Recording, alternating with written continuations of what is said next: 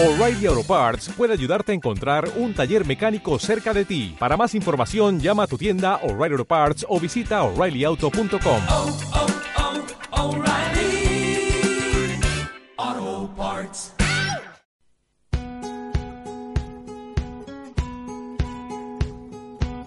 I like to be under the sea in an octopus's garden, the shade. Mundo Latino, esta es su sintonía. Luis Belzud, muy buenas tardes, ¿qué tal? ¿Qué tal, Alex? Buenas tardes. Bienvenido. Nada, encantado de estar aquí. Hoy solo hemos dicho a nuestros oyentes, se lo hemos comentado desde el principio del programa, hoy íbamos a hablar acerca de fútbol y me lo decía Iñaki, me miraba extrañado, decía, ¿tú hablar de fútbol? Y bueno, lo voy a intentar.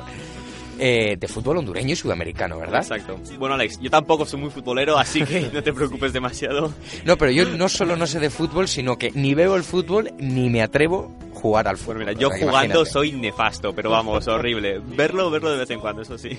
Bueno, eh, preguntarte antes de nada, ¿tiene éxito, el mismo éxito que tiene en España y en Europa, el fútbol en Honduras y en América? Sin duda, diría que es el principal deporte de la nación. El fútbol es una cosa que tenemos muchas naciones en común, lo Sí. compartimos. Crea mucha Y- pasión, sí. Y en Honduras, eh, ¿cómo funciona el fútbol? Es decir, ¿están organizados con una liga profesional como lo tenemos aquí, por ejemplo, o tienen un sistema completamente distinto? Tiene una liga profesional Sí. fundada el 10 de mayo de 1964 Ujú. por un grupo de aficionados del fútbol liderados por un tal Federico Fortín Aguilar ¿Sí? El sistema de competición es diferente. Para empezar, son muchos menos equipos. Son muchos, son, son solo 10. Y son, es una liguilla de dos torneos, el de apertura y de, y de clausura. ¿Sabemos más o menos cuántos equipos eh, hay aproximadamente? Sí, 10, 10, 10, son 10 Ah, equipos. hay 10 equipos, 10 equipos. que comparado con, con otras pues es poco, ¿no? Pero Es para lo que son Honduras... eh. Son 7 Y la- millones de habitantes, y claro. la situación, pues, eh, proporcionalmente está bastante bien. Eh, me comentabas quién era su fundador. Eh, preguntarte cuáles son los principales equipos. Pues mira, hay cuatro equipos principales eh, que coinciden con las eh, dos ciudades principales del país. En la capital, Tegucigalpa, están el Olimpia y el Motagua. Y en San Pedro de Sula, que es la segunda ciudad más importante, el Maratón y el Real España. Eh, es, es, es interesante porque, por ejemplo, en la capital, en Tegucigalpa, los seguidores del Olimpia son también seguidores del Real Madrid. Y los seguidores del Pero Motagua... del Real Madrid, de aquí, de claro, España, del Real Madrid español. Y los seguidores del Motagua, aficionados del Fútbol Club Barcelona. Entonces ves por la calle a muchísima gente con camisas del Madrid o del Barcelona. El fútbol aquí en España y en general en todos los sitios en los que se juega es algo que une y desune. Eh, Sí. Allí también, allí también se vive con la misma intensidad con la que se vive aquí en Hay de- España. claro, hay de todo, une y desune, como has dicho. Por ejemplo, cuando juega la selección hondureña, Sí. la H, como la llaman, eh, todo el país... Gache, va- ¿por qué? La H, por Honduras. H. Ah, H de Honduras. claro, la H. todo el país se une bajo la bandera y ven el partido encantados y con muchísima ilusión.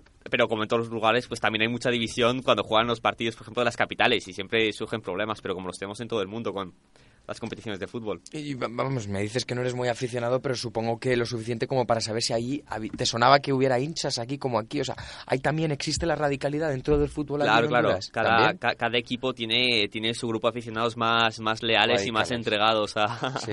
al club. Es una manera de decirlo. Eh, no sé qué más asuntos queríamos tocar dentro de- del fútbol hondureño. Si quieres ya pasamos a hacer el zoom habitual que hacemos. A mí me pareció interesante comentar la selección hondureña de fútbol. Sí. Ha tenido va- varios encuentros con, con la española. Eh, por ejemplo, en el Mundial de España de, mil, de 1982, Ujú. eh, España, siendo la anfitriona, bueno, pues le tocó contra Honduras y empataron 1 a 1. Empezó marcando Honduras y después España marcó de penalti. Eh, es un partido que en Honduras lo recuerdan mucho porque dicen que estuvo muy amañado porque al ser España la anfitriona pues hicieron que le pitaran el penalti y así empató. Pero vamos, para Honduras marcar empatar a 1 a 1 con Sí. España en un mundial donde España es la anfitriona pues fue fue todo un éxito. Estuvo bastante bien. Eh, también hay que recordar, creo, y lo digo más o menos de memoria, que España y Honduras jugaron en el Mundial de 2010, ¿verdad? En el Mundial de Sudáfrica, el que ganamos, claro, en la fase de grupos. Ganó España. 2 a 0. 2 a 0. Les ganamos Honduras 2 a 0. ¿Estabas ya allí en Honduras o todavía no, habías llegado? Fue, fue el verano antes de saber que nos íbamos. Sí, sí, sí, sí. Todavía no tenía, no tenía ni De idea. haberlo sabido no te hubieran hablado, ¿eh? ¿Qui- qui- ¿Quién, me hubiera dicho, no? Que... Sí, sí. Oye, ¿y, y quién estaba al frente de, de esta, de esta selección hondureña? Porque para llevarlo a un mundial tuvo que tener su peso dentro de- del fútbol, ¿no? Entonces estaba el colombiano Luis Fernando Suárez. Eh, tuve la oportunidad de conocerle, de hecho, y una persona me cayó muy bien, muy trabajadora ¿Sí? y sobre todo muy entregada al equipo, a los jugadores, muy atenta. A mí me causó muy buena impresión y para eh, llevó a Honduras al Mundial y, bueno, solo te digo que fue fiesta nacional cuando Honduras se clasifica al Mundial. O sea, que tienen su día y se celebra todos los años. No, no es que se celebre Ah, todos los se años, pero celebró en su ah, día. claro, claro, claro.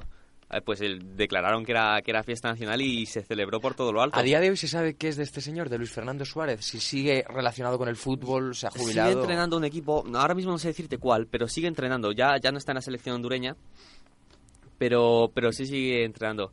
Pero, ujú. Y en cuanto a los sueldos, ¿te suena eh, que sean igual nada que, aquí? ver con los españoles. Ahí lo Nada, dejo. Nada que ver, o sea, Con los- los- estos sueldos millonarios que hay aquí en Vamos, Europa vamos. y demás relacionados con el fútbol, aquí vamos, ni de broma. pero ni te lo imagines. Pero allí un jugador es una persona, un jugador de fútbol es una persona que tiene poder monetario o es un, como un trabajador más A ver, con el extra de que tiene fama de ser deportista. es- sobre todo es una persona con mucha fama. Es un deporte muy seguido, a la gente le gusta mucho. Sí. y son muy conocidos y tienen mucha fama. Y no ganan lo suficiente para vivir bien, pero no son unos millonarios como vemos aquí en España. O sea, sí ganan dinero, sí están bien, pero nada que ver con los sueldos del Madrid y del Barcelona. Y esa cultura de fútbol, los niños lo viven de la manera tan intensa como lo viven aquí. O sea, es decir, aquí no solo hay gente que es muy apasionada a la hora de jugar o a la hora de ver, sino que es que hay mucha gente, muchos niños desde pequeños sienten que quieren dedicarse al fútbol y siguen con esa ilusión e incluso a lo mejor llegan a nuestra edad y con 17 y 18 años siguen convencidos de que ellos se quieren dedicar al fútbol. Allí, el futuro de un niño que se quiera dedicar al fútbol es posible. Bueno, te diría lo mismo, lo mismo que aquí. Muy pocos, muy pocos acaban jugándolo, pero sí es verdad que causa muchísima ilusión y los chavales desde muy pequeños, pues jugando con la pelota desde que pueden andar.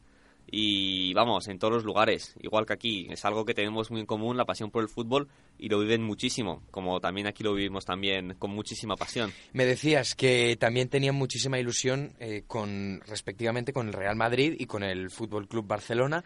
Eh, cuando hay partidos importantes aquí, ellos también lo siguen allí, supongo. ¿no? Claro, claro, claro, sin duda. De hecho, cualquier persona o sea, sigue a un equipo de fútbol hondureño y después a un equipo de fútbol español. O sea, soy del Olimpia y del Real Madrid, o del Motagua y del Barcelona. Ahí vemos, como siempre, la influencia que tiene España, entre Muy otras muchas cosas, claro, ¿no? claro, claro. que tiene allí, que Sí. supongo que también será en la forma de... Porque es que, no, me lo preguntaba yo el otro día, la influencia que tiene un jugador de fútbol, ¿eh? O sea, no Es solo ¿eh? a la hora de jugar, ¿no? Sino el comportamiento que luego pueda tener... eh, por ejemplo, mira, me viene a la mente ahora mismo el tabaco. No pueden fumar. Oye, pues eso es un punto de referencia a favor de ellos a la hora de mucha gente que lo tiene como referentes, ¿no?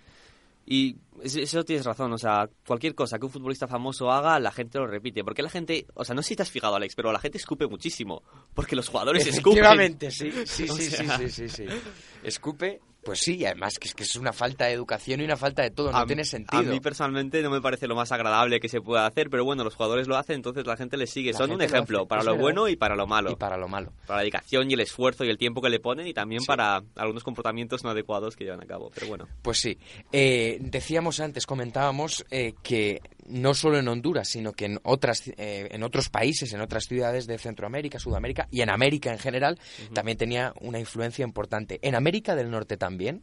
por supuesto. Bueno, a ver, ahí es diferente. Está Claro. la, la, creo que se llama la MLS, que es la liga de fútbol de, bueno, soccer, no fútbol, porque fútbol, fútbol para ellos es lo que nosotros llamamos fútbol americano. Sí. Eh, no tiene tanta influencia como los deportes principales, que es el fútbol americano, el básquet e incluso el hockey. Pero eh, muchos, sí está sucediendo que muchos jugadores europeos de grandes equipos se van a jubilar a Estados Unidos. Por ejemplo, Beckham, Villa, Raúl, les pagan una millonada y se van a jugar a equipos de Nueva York, por ejemplo, y sí traen, sí traen mucha fama.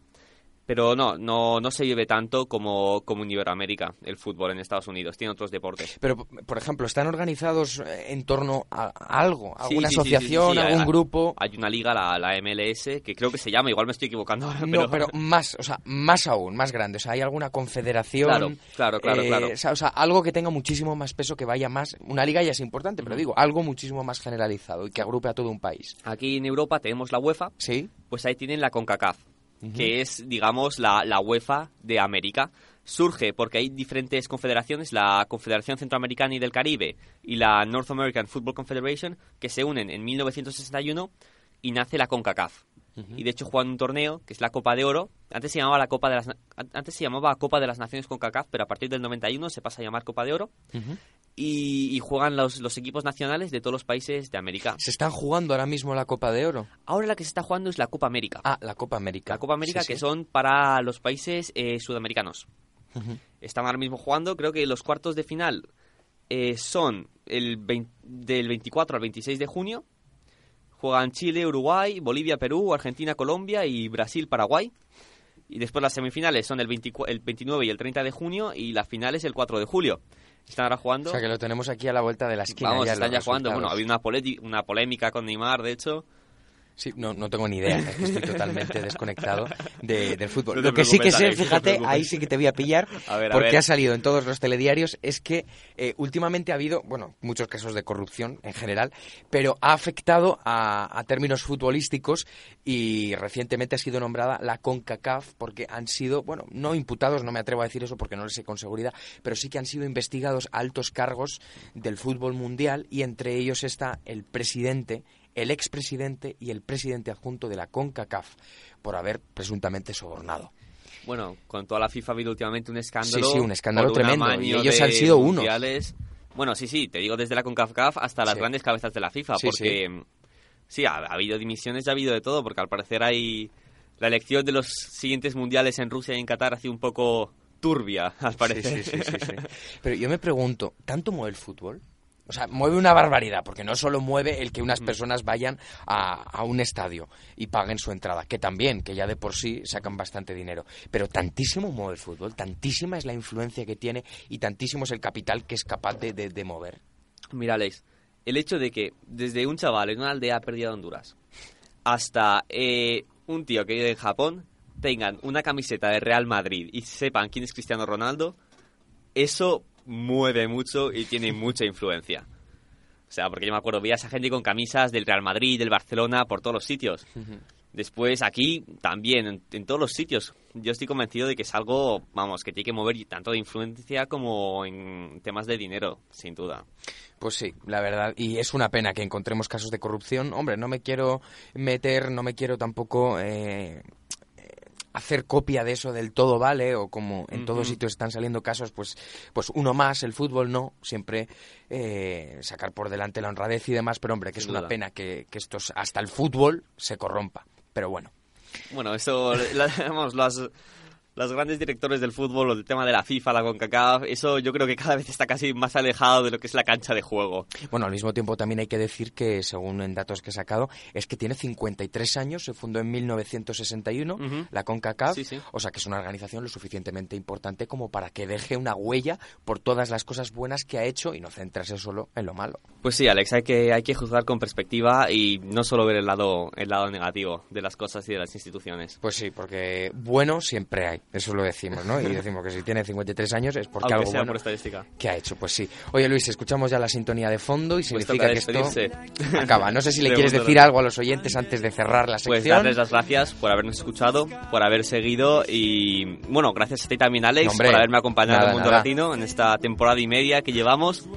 Y para mí ha sido un placer, yo me lo he pasado muy bien y sobre todo he compartido cosas, ¿no? He he hablado, a mí que es, me parece muy importante compartir y hablar. Entonces, espero, no sé, que se haya entendido un poco el punto del, eh, del programa, ¿no? Reivindicar y conocer esta, esta cultura compartida que a veces hemos olvidado y creo que es tan importante recuperar. Entonces, Han sido, han sido, me parece, seis secciones. creo que sí. Ha sido increíble. Pues mira, pongámosle que cada una ha durado 15 minutos.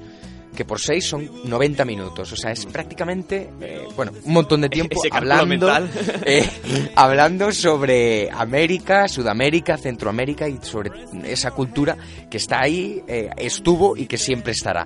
Eh, yo creo que los oyentes están satisfechos, nos, lo han hecho llegar poco a poco a través de los mensajes y, y preguntarte ya para acabar, ¿tú te pensabas cuando ibas, mientras venías de Honduras aquí a España, que en cuanto ibas a llegar te iban a proponer hacer esto No tenía y iba a acabar así? ni la menor idea, Alex. Y vamos, encantado de que haya sucedido. Yo con muchísima ilusión y de verdad, gracias a ti y a todos los oyentes. Pues Ha eh, sido- Luis, ha sido un placer.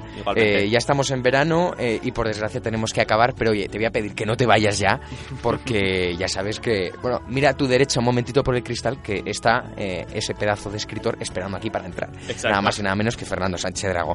Así que Luis, muchísimas gracias. eh, buen verano. eh, hablamos y oye, que en septiembre volvemos aquí puntuales con nuestra Por cita supuesto. con los oyentes, ¿vale? Aquí estaremos. Gracias Luis, un placer. A Gracias. ti, Alejandro. Adiós. Oh, what joy for every girl and boy, knowing they're happy and they're safe.